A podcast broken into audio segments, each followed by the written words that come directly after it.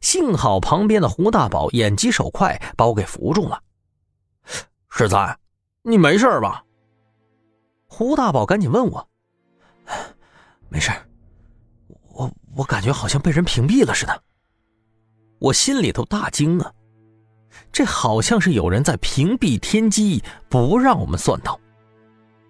我抬头看向三师叔，他依旧在死死撑着，面色苍白，看样子也是很勉强。不过他的道行比我深。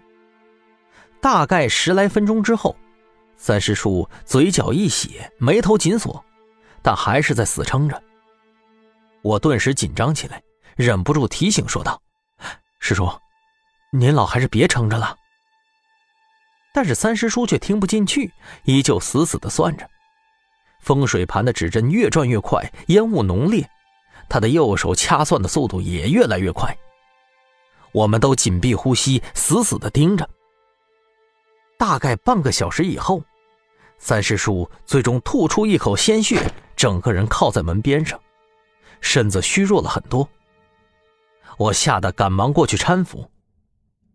三师叔擦拭了一下血迹，眼皮有点沉的说道：“这，他大爷的，这家伙挺厉害，懂得屏蔽天机了。”我顿时惊讶不已。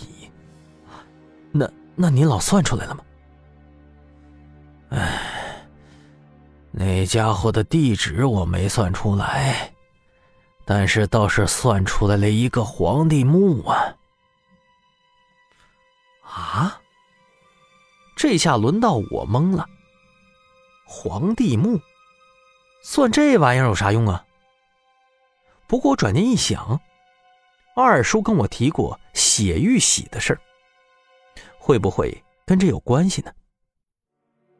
我赶紧问道：“您老的意思？”是说这东西和血玉玺有关系？有可能，不过具体的要靠你们自个儿了，我也帮不上什么忙了。三师叔起身，看样子有点困了，我急忙扶他进到屋子里头。